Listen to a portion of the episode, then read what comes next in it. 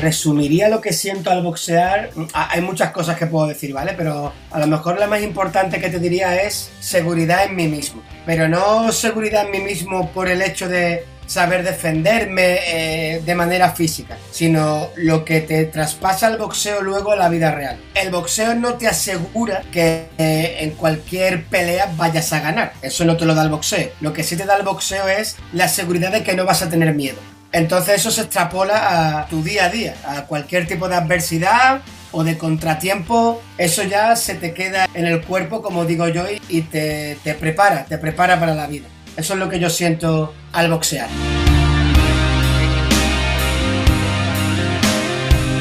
Como muchos, nuestro protagonista de hoy quería ser actor de primera línea, pero al principio, como pasa también en muchas ocasiones, era rechazado por todas las agencias de casting. Tuvo sus papeles incluso en el mundo del porno, pero eso no le hizo rico y no tenía más de 100 dólares en el banco. Su mujer en, aquel momento, Sasha, le insistía en que buscase un trabajo estable, un trabajo de verdad, pero él lejos de hacerle caso, incluso llegó a vender las joyas de Sasha. Aunque lo peor vino cuando se dio cuenta de que no podía ni siquiera alimentar a su mejor amigo, Butkus un bullmastiff al que quería con locura. Pero la situación era difícil, por lo que tuvo que ir a una tienda de licores en la que un desconocido le ofreció 25 dólares por su mejor amigo que aceptó a la desesperada. Este hombre era Sylvester Stallone y ha afirmado en más de una ocasión que este fue de los peores días de su vida. Pero las cosas estaban a punto de cambiar.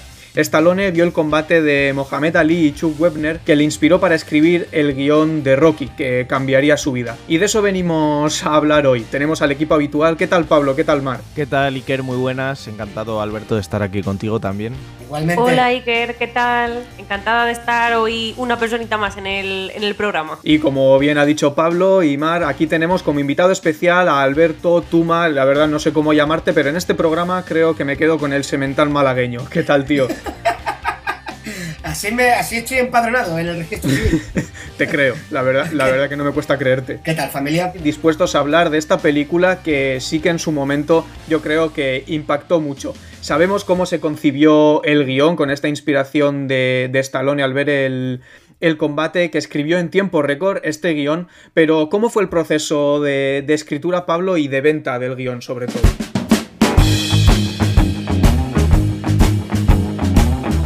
Bueno, pues como has comentado tú antes, eh, se basó en un combate eh, que protagonizó Mohamed Ali con Chuck Webner en Ohio, de ahí surgió la idea y bueno, él escribió un guion bastante atractivo que consideraba que se podía llevar a la, gran pantalla, sobre todo en una situación de necesidad como la que él estaba, ya que como has comentado no tenía nada de dinero, tenía muy muy poco dinero hasta tal punto que como lo has dicho tuvo que vender a, a su perro. El guion se escribió en apenas 20 horas, prácticamente 20 horas seguidas sin dormir y luego claro llegó la dificultad de tener que vender el, libreto. Eh, los productores Irving Winkler y Robert Chartoff vieron potencial al guion, le vieron bueno que se podía sacar bastante jugo, bastante de partido, le ofrecieron 125 mil dólares, pero Sylvester Stallone ponía la condición de que él tenía, él tenía que ser el que protagonizase la película, ya que la idea era suya y su sueño era el de ser actor, no solamente guionista, y bueno, fue un poco la, la condición que, él puso. Le llegaron a ofrecer 350 mil dólares porque eh, los productores, vamos, no querían bajo ningún concepto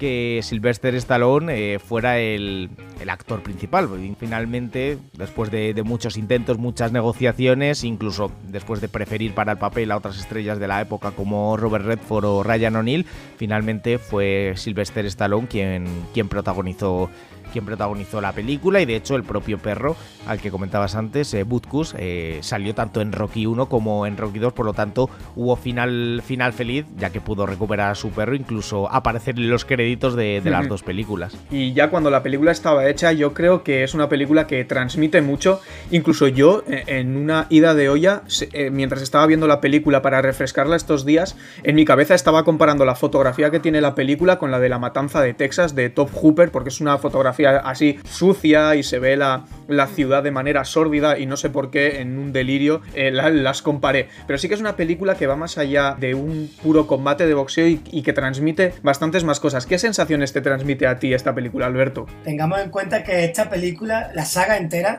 mientras más veces la ves, más te percata de, de pequeños detalles que luego no son tan pequeños. Pero si tuviera que resumirla, yo me quedaría con la palabra credibilidad. Y te explico, y te explico por qué. Porque no te lo venden como un héroe de acción. De hecho, es un completo perdedor. Es medio vagabundo. Y de hecho tampoco te lo venden como un super boxeador, de hecho es un boxeador muy malo. Yo creo que eso es lo bonito de la historia, que es creíble.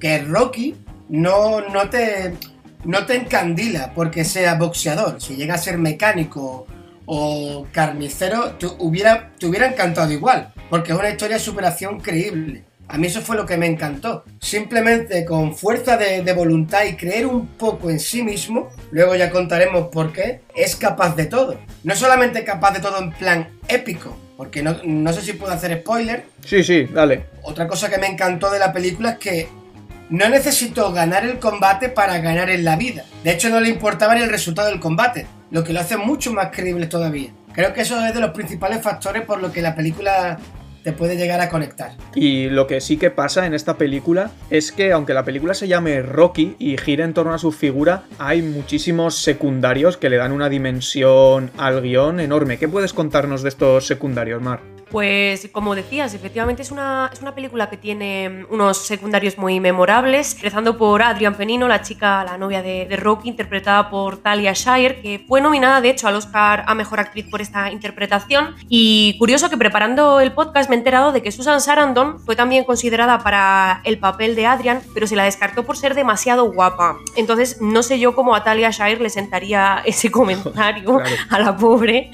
de, de ser suficientemente fea como para interpretar a, a, la chica de Rocky.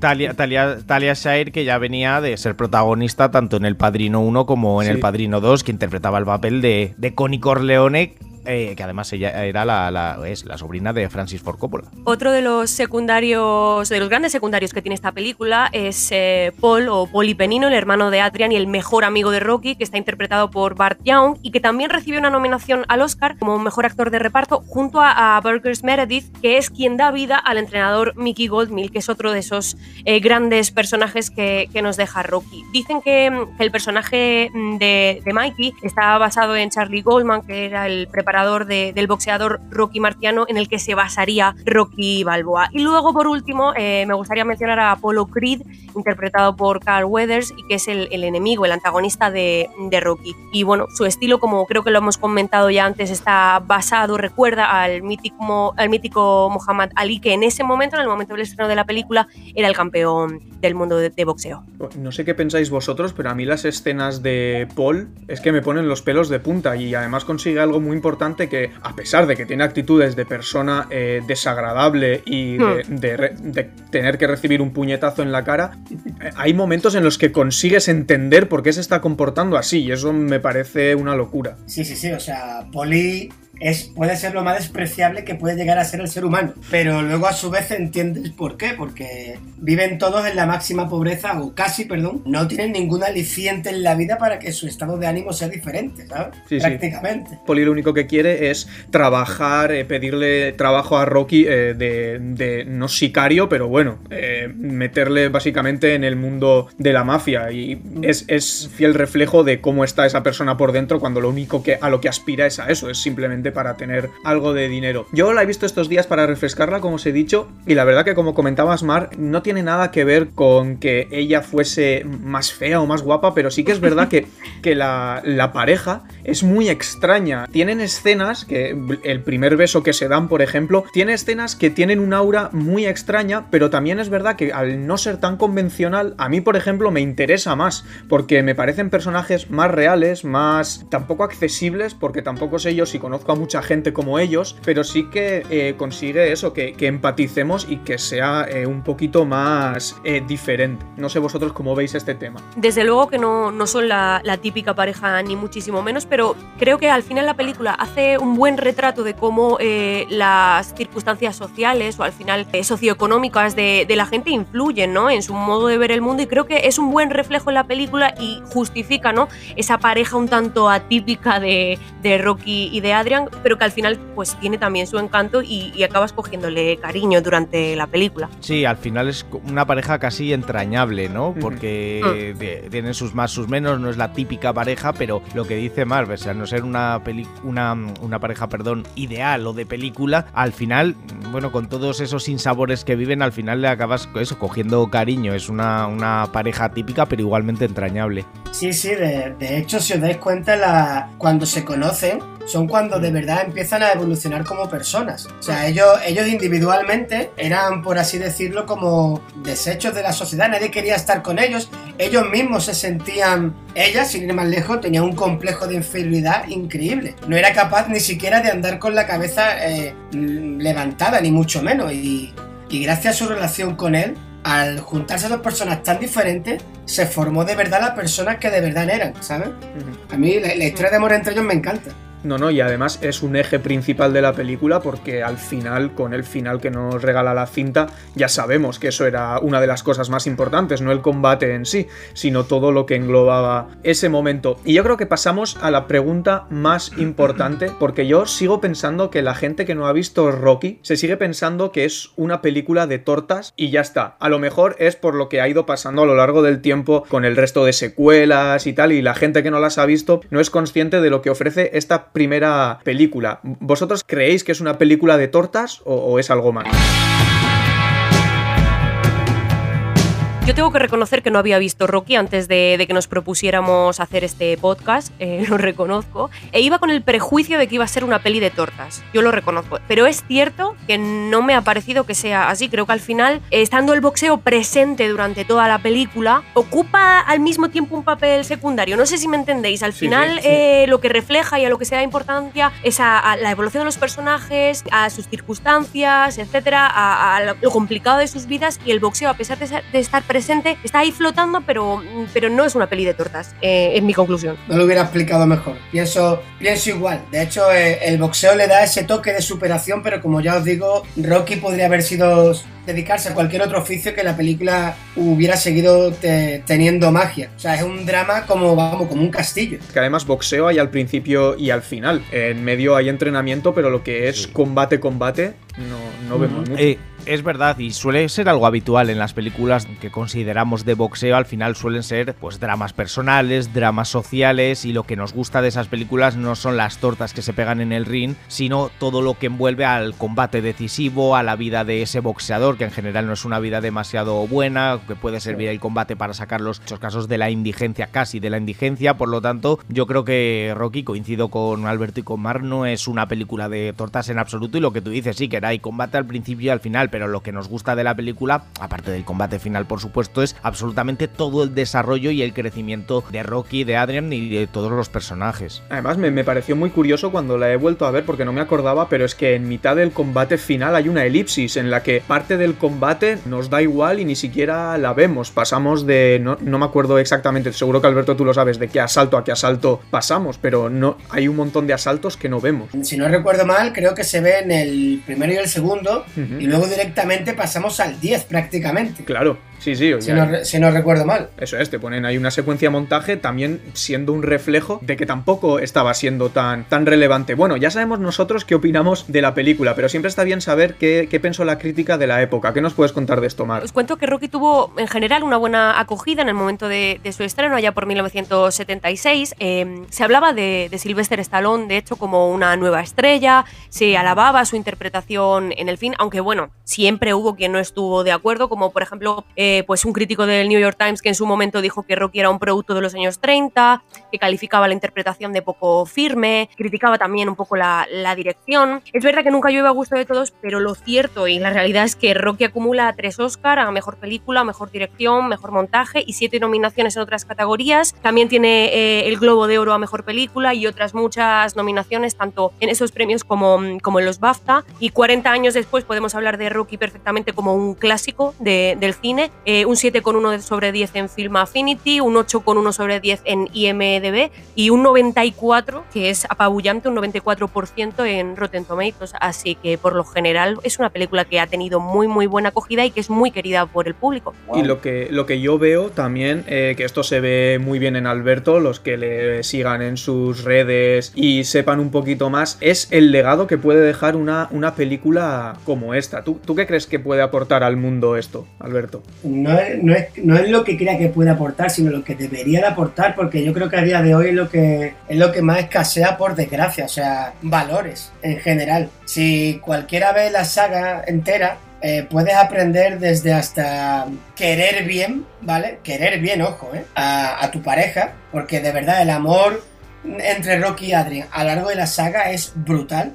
No es una pareja, eh, no es una familia perfecta, pero mm, de hecho se ve como la propia Adrian en realidad es la más fuerte de los dos. Sin músculo ninguno. Es una cosa que se puede aprender viendo la saga. Luego, eh, como cualquier persona, a pesar de que su vida vaya mal, o él mismo crea que no es nadie, todo el mundo tiene algo escondido dentro que una vez que se saca la luz te hace decir, hostia, este soy yo de verdad, ¿sabes? Eh, hay muy buenos valores que te transmite la saga en general. Sí que tengo curiosidad, antes de Rocky, que esto seguro que tú, Pablo, sabes que, que, de películas deportivas estás más puesto que yo, ¿tendría algún referente Sylvester Stallone al contar esta, esta historia? No, yo creo que no. Yo, mira que se hicieron películas antes, antes que, que Rocky, sin ir más lejos, un año antes, si no recuerdo mal, se estrenó la, la película del, del luchador, protagonizada por Charles Bronson, pero y había antes, eh, Requiem por un campeón, eh, Más dura será la caída, había grandes películas de, de boxeo, pero yo creo que lo, la fortaleza que tiene, tiene Rocky, Rocky uh -huh. como, como película, como saga, es que no se basa en algo que haya sucedido anteriormente, sino que es el punto de partida de muchas películas que vinieron después, y eso también, lógicamente, le otorgamos a la película la importancia que tiene eso mismo, por la incidencia que creó en películas futuras y en el cine de boxeo que luego fue tan laureado en los años posteriores hasta hoy en día, porque hoy en día una película de boxeo sigue funcionando y hablamos de los años 80 Toro Salvaje y hablamos recientemente de Cinderella Man, de Million Dollar Baby, de El Luchador, o sea, de un montón de películas, sí. no digo basadas en Rocky, pero sí, bueno, que sigue la estela de la película del año 1976. Sí, la verdad es que luego ha tenido gran recorrido, pues está bien saber que, que fue también pionera en cierto sentido en un tipo de historia de, superación. Bueno, y sí que quiero saber vuestras conclusiones de la película. Quiero empezar por Mar, que no sé si le ha gustado mucho la película. Eres muy malo y que no vale utilizar información de fuera. A ver, a mí no me ha gustado, pero a ver, vamos a aclarar. Eh, me parece que la película está bien, ojo, me gusta cómo refleja la realidad de los personajes y me gusta mucho la evolución de los personajes. Lo que ocurre es que mmm, yo creo que es algo particular y personal mío. Yo tengo un problema con Sylvester Stallone, lo reconozco. Eh, no me gusta como actor, me parece una persona muy inexpresiva, no, no consigo conectar con él, no consigo que me transmita nada.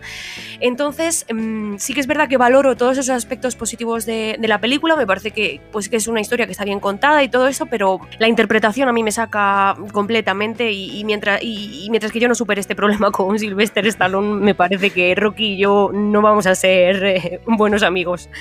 A mí sí que me gusta la película, pero yo reconozco que no es mi película favorita de boxeo. Yo soy un gran seguidor de, de, del deporte y en general de todas las películas sobre deporte y creo que las películas de boxeo además sin duda son, pues son de mis favoritas. Gustándome la película yo coincido con lo que dice Mar de Sylvester Stallone, pero a ver, Sylvester Stallone da para lo que da. Es verdad que aquí hace un, un, gran trabajo en el sentido de esfuerzo, de dedicación, sabíamos todo el contexto suyo personal eh, hmm. con el que llegaba a la actuación de esta película, pero si lo vemos en abstracto y lo comparamos con otras actuaciones pues de actores que han interpretado a boxeadores, pues yo creo que se queda un poco corta, aunque la película, la idea, los valores, sobre todo que comentaba antes Alberto, están ahí y es para mí el mérito innegable de la película y lo que hace, más allá de la interpretación de Stallone, que todavía hoy en, que todavía hoy perdure en la memoria y siga gustando tantísimo a nuevas generaciones que se aficionan al cine o que se aficionan al,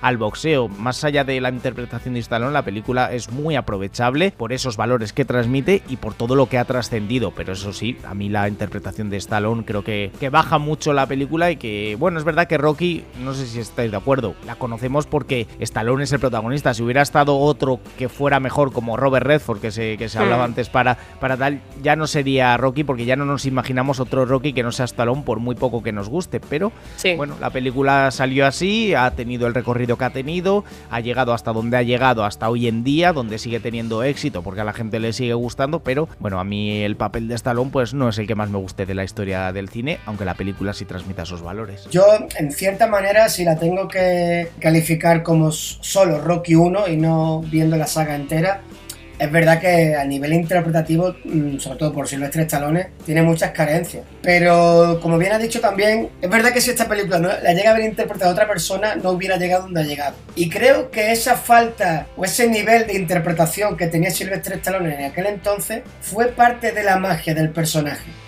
Yo, por ejemplo, cuando eh, me preguntan por Rocky 1, a mí me gusta meterla en el pack junto con Rocky 2. No logro imaginarme una sin la otra. Y es ahí donde empieza de verdad el encanto del personaje. Porque la, si veis la saga entera, o sobre todo la 1 y la 2, la, no te enamoras, por así decirlo, de Rocky el boxador, eso nunca pasa. Te enamoras de Rocky el personaje, la persona, perdón. Porque es que tú dices, tío, es que no sé, es imposible a día de hoy conocer una persona con el corazón de este pavo. Pero que luego a su misma vez eh, te mete una torta y te viste de torero, ¿sabes? Y solo, es su personalidad cómo el tío es tan humilde que se deja amedrentar por cualquier persona hasta que dice basta y te demuestra quién es. Ese toque de mm, persona que nunca es válida para nada, pero que en cuanto quiere sí lo es, si lo llega a haber hecho otro, otro protagonista, jamás hubiera ocurrido esa magia. Nunca. Lógicamente, no es la mejor película que he visto en mi vida, de hecho, antes han mencionado otra como Cinderella Man, que a día de hoy es mi película favorita, pero el encanto que supo darle Silvestre Stallone, más allá de interpretativamente, eso es la magia de Rocky. Y bueno, Pablo ya nos ha contado al principio que Stallone recuperó a su perro, a, a, Brutkus, pero la verdad es que cómo lo hizo me parece increíble. Él acabó cobrando 35 millones de dólares por el guion, por ponerse cabezón e interpretarla a él, y estuvo tres días esperando en esa tienda de licores hasta que apareció el hombre. Le contó la historia de, superación, de que había conseguido vender el guion, que quería recuperar a su amigo, pero ese hombre no, no, tenía, no tenía corazón y le acabó yo diría que casi robando 15 mil dólares que Stallone puso sobre la mesa para recuperar a su amigo. Pero bueno, consiguió, como ha dicho Pablo, salir en varias películas, Brutkus y apareció en los créditos también. Murió en 1981 de un ataque al corazón. Había estado con su amigo en los mejores y en los peores momentos. Ya sabéis que me encantan las historias emotivas y sobre todo de animales y quería acabar, acabar con ella. Muchas gracias por, por el programa. La verdad es que me parece una película muy relevante y ha estado guay porque ha habido opiniones diferentes y eso siempre enriquece. Muchas gracias Pablo y Mar, como siempre. Gracias Iker, hasta luego. Gracias a ti Iker. Y sobre todo a ti Alberto por pasarte este ratito con nosotros y tienes las puertas abiertas para cuando, quiere, para cuando quieras hablar de esa segunda parte que para ti son indivisibles de esta primera. Gracias a vosotros y cuando queráis, ha sido un placer.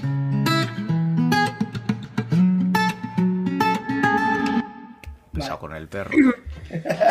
Es que me flipa. Está muy guapa, está muy guapa esa anécdota, tío. es que la, anécdota del perro está muy bien. Pues igual la hemos perdido porque no se le escucha. Hostia. ¿Mar? Hola, hola, hola, hola. ¿Qué es esto? Hola, ¿y esto? qué guapo, ¿no? hola, ¿me escucháis ahora? Ahora ya está, sí. pero ha habido un momento que era esto muy onírico. O sea. que es que se ha, se ha desconfigurado el micro, perdonadme. Vale, vale, nada. A ver.